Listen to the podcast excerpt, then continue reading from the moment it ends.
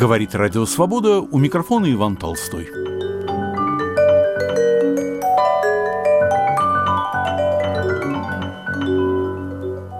Поверх барьеров на волнах свободы. Рубрика «Дневник нашего времени». Кажется, половина России снялась со своего места и разъехалась. Кто куда – есть что-то важнее прежнего заработка, привычной уютной квартиры, такого постоянного и милого кафе за углом. Оказалось, что невозможность двигаться по вчерашним рельсам разделяют сотни тысяч человек. Их порог терпения перейден. Пусть на чужбине. Главное – сохранить себя, свои принципы, свое представление о добре и зле. Война всех разделила и развернула. Я не хочу читать морали, у кого правоты больше, у уехавших или у оставшихся. Мерзавцем и порядочным человеком можно быть по обе стороны. Я уже приглашал в эту рубрику поэтов Александра Дельфинова и Татьяну Вольскую. Сегодня у микрофона поэт и эссеист Дмитрий Макаров. Привет, я в Ульцине. Лето только началось, а уже 5 июня. Жара, комары, на пляже шумят дети – что еще я обсуждал бы с бабушкой по WhatsApp, если бы приехал в Черногорию несколько лет назад? Впрочем, она старается говорить об этом и сейчас, так, будто ничего не случилось. И просто ее внук отдыхает в теплой стране на море, где ничего нет важнее температуры воды и воздуха. Начнешь с ней говорить о том, что волнует и возмущает, сразу «Тсс, ты что, по телефону о таком надо поменьше». Бабушка помнит еще те времена, когда сажали за анекдоты – не потому ли у нее такое сдержанное чувство юмора? Как часто плаваешь, Дима? Нагрелось ли море? Как это ты не знаешь 22 или 25? Леня освоился. Леня – это мой кот. Ему 14 с половиной лет. Он родился в Питере, как и я. Долго жил со мной в Москве, а недавно совершил обратный путь и живет теперь у бабушки. Никогда бы я не пошел на такое предательство, но как таскать за собой по свету немолодого кота? Впрочем, мы привыкли жить в разлуке. Прежде у меня было по 40-50 перелетов в год. С Леней подолгу жили друзья и подруги. Говорят, котам место важнее, чем присутствие человека, но теперь... Теперь я сдал московскую квартиру симпатичному, бодрому антрепренеру эстрадных певцов. Судя по его инстаграму, российская эстрада многое нам еще обещает, несмотря на массовый отъезд звезд, старых и новых, за рубеж. Мы прожили два года в эпоху коронавируса, полагали его серьезным испытанием, да оно им и было. Но воистину, все познается в сравнении. Мой приятель, московский продюсер, заработавший немало на организации свадеб и юбилеев членов семьи одного диктатора из Средней Азии, говорил, коронавирус, пандемия – это настоящая война. Нет, настоящая война другая. До войны. Теперь для многих это понятие обрело иной смысл – в январе еще только я говорил «до войны», имея в виду до 22 июня 1941 года, рассказывая о том, что пережила, скажем, моя бабушка и ее семья, а их угнали на работы в Германию. Теперь до войны в кругу моих близких в моем фейсбуке это до 24 февраля 2022 года. Никому ничего не надо объяснять. Два вопроса. Где вы были эти 8 лет и что я делал 24 февраля? Это наши «Кто виноват» и «Что делать?». Ответить на эти вопросы очень важно, хотя в первом слышен вызов. Где вы были? Обвинение, призвание к позорному столбу со стороны возмущенных людей, которые, видимо, провели эти 8 лет в каком-то другом месте. А и правда, где я был? Надо сказать, что я провел эти 8 лет весьма насыщенно. Москва при новом мэре похорошела, грозы и кризисы 8 и 14 годов как будто обошли ее стороной.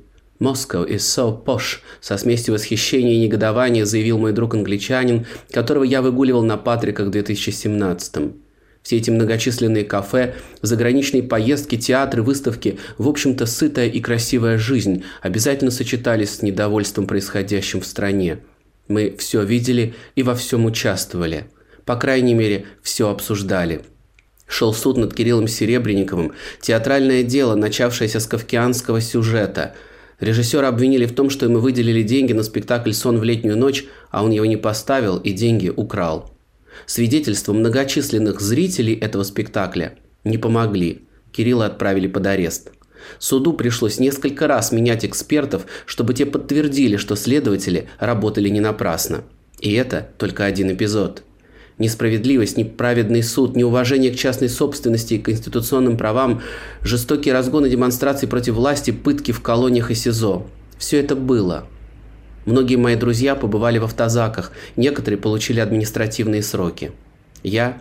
Я нет. После активного участия в протестах 2010-2012 годов я оставил это другим, беспокойным головам. Но как бы ни была ужасна та Россия, она же была и прекрасна. Сейчас, сидя в Ульцине, крохотном черногорском городке, я вижу из своего далека, что я сам и многие мои друзья жили в прекрасной России будущего, внезапно оказавшейся России прошлого. Это было блаженное время, когда можно было просто закрыть глаза на то, что не нравится – например, на Соловьева и Киселева, а смотреть Дудя и Парфенова. Я и сам несколько лет выпускал передачу про сказочные сюжеты на телеканале «Дождь». Был выбор между реальностями. Причем люди из нашей реальности были повсюду. Это они работали, создавая удобные сервисы такси, банкинг, доставки еды. Это они работали в НКО, музеях, парках, благотворительных фондах. И я, ведя много лет киноклуб, куда приходили, и, кстати, бесплатно, люди самых разных взглядов и разного достатка, смотрели фильмы разных лет на иностранных языках, а потом горячо обсуждали, я тоже был уверен, что делаю свой вклад в эту новую жизнь. Возможно, мы переоценили влияние формы на содержание, посчитали, что внешнее неизменно облагородит внутреннее, а частное повлияет на целое.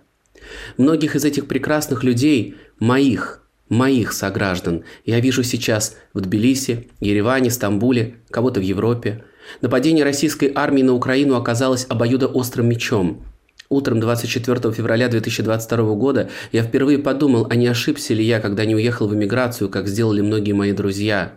Способна ли красота, эстетика нашей московской жизни, влиявшая на всю страну, проникавшая в Казань, Краснодар, Красноярск, изменить этику страны? 24 февраля я понял, что обманывал, опьянял себя и взглянул на нашу российскую жизнь трезво. В те дни я был гостем фестиваля Юрия Башмета в Сочи. 23 февраля представил диск с моими стихами. Был успех. Утром меня разбудила звонком подруга, сказав «Они бомбят Киев». Была паника, аэропорт закрыли, люди за 50 тысяч рублей нанимали машины, чтобы доехать до Москвы, кто-то брал поезда до Питера, мест на другие уже не было – на иностранных гостей фестиваля было страшно смотреть, особенно на тех, кому еще предстояло выступить. Всемирно известный ансамбль барочной музыки «Иль Джардино Армонико» не смог или не захотел прилететь. А я ради него задержался на фестивале и отказался от съемок в новом фильме Серебренникова про Эдуарда Лимонова. Сниматься у этого мастера в крохотных ролях, часто в камео, удовольствие тоже многих моих москвичей из той моей жизни. Впрочем, съемка 27 февраля тоже была отменена – все те дни те, у кого были друзья в Киеве и других городах, висели на телефоне. Что, как, где? Мой друг Денис, которому я стольким был в жизни обязан, бегал по сигналу тревоги в подвал с маленькими сыновьями на руках. Спать было невозможно. Вечером засыпали под лошадиную дозу вина, потом подскакивали в 5 утра и хватали за смартфон, чтобы узнать страшные новости. Я похудел за неделю на 8 килограмм. Дополнительно издевалось надо мной пространство. За окном номера маленькой гостиницы, в которую я переехал, когда закончилось пребывание, оплаченное фестивалем, шел сток, ливневка. Закроешь окна – душно, откроешь – шумно, поток воды. Совсем не те ангельские звуки, под которые приглашал в прежней жизни засыпать iPhone. Вообще эти дни запомнились ощущением настоящей катастрофы, которая выпала на наше время. Разговоры о революции и исходе интеллигенции столетней давности стали ежедневными – Увы, были слышны и такие голоса. Давно надо было это сделать от весьма уважаемых людей. Едва ли Бродский в своей Нобелевской лекции был прав, говоря, что эстетика – мать этики, и читавшему Диккенса труднее выстрелить в человека, чем Диккенса не читавшему. Все это ложь. Перед тем, как сесть на свой философский самолет и улететь через Стамбул в Европу, я должен был закончить одно дело. А именно, утвердить и записать аудиогид по имению драматурга Островского Щелыкова в Костромской области. Островский, замечу в скобках, вот кто намучился от власти, цензуры, театрального начальства эпохи Николаевской России, так похожей на путинскую. После Щелыкова я провел пару дней в Костроме, красивейшем некогда городе, некогда очень богатом. Там сохранилось множество зданий XVIII века, торговые ряды, пожарная каланча, гауптвахта. Да-да, Гауптвахта на центральной площади, памятник архитектуры. Мы гуляли по городу с замечательным специалистом по творчеству Островского и встретили благообразную даму лет 85, бывшую актрису, а ныне поэтессу Аллу Михайловну, опекающую сильно пьющего сына. Она публиковала самодельные сборники. Оттуда она прочитала нам свои вялые, сладкие, длинные стихи, конечно, о Боге, о Троице, о спасении, а после заявила, что собирает дома старух и разъясняет им позицию правительства по Украине. Таких благообразных дам в Костроме, которые уверены, что давно пора было это сделать, я встретил на фоне древних церквей еще несколько. Вывода не будет. Это просто страница из дневника.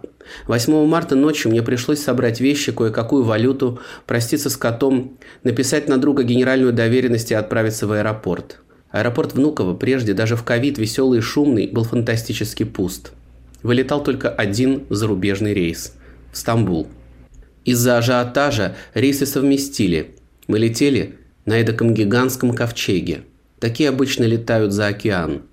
Оглянувшись на нервных, невыспавшихся пассажиров, я узнал их. Кого-то как знаменитого ресторатора Новикова в лицо, остальных по типажу – это в последний раз вместе собралась моя Москва, моя прекрасная Россия будущего, проглядевшая смертельный удар в спину и теперь разлетавшаяся по свету.